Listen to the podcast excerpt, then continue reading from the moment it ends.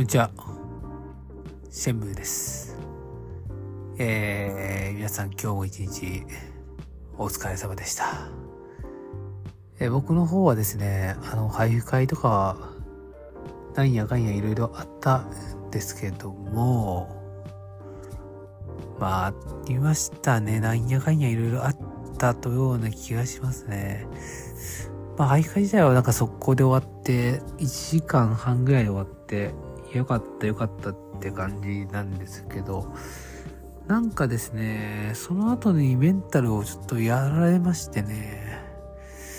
まあ、ちょっと、うんんずーんと来てた時がありましたね。そういう、そういう時間がちょっとありまして、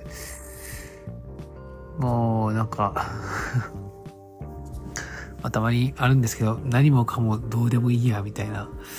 何もかもめんどくさい、みたいな。まあ、そういう瞬間がちょっとありまして、まあ、ちょっと来てまして、ああ、またこれか、と思いながら。でもなんとなく、うん、きついなーって感じで、えー、っと、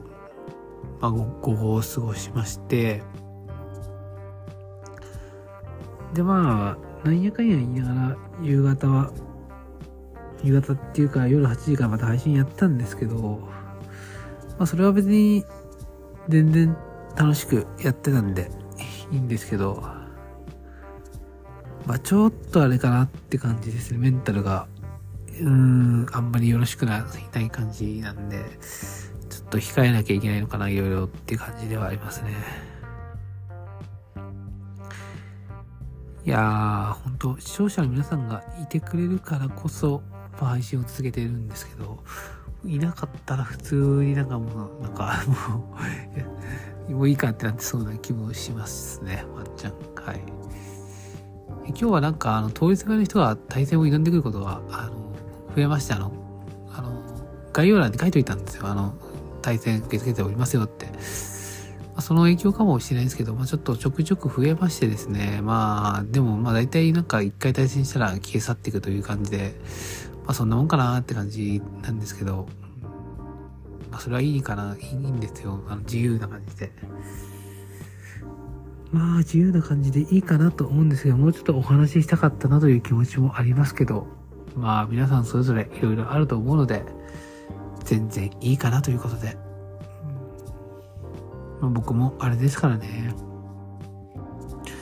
なかなかよくわからない人と話を続けるっていうのは難しいし、まあ、ちょっと怖いなって思うところもあるかもしれないですよね。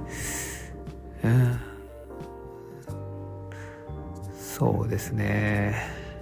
ああ、ダメですね。なんかもう、完全にメンタルがやられてる後遺症が残ってますね。いやー、ポケモンとか、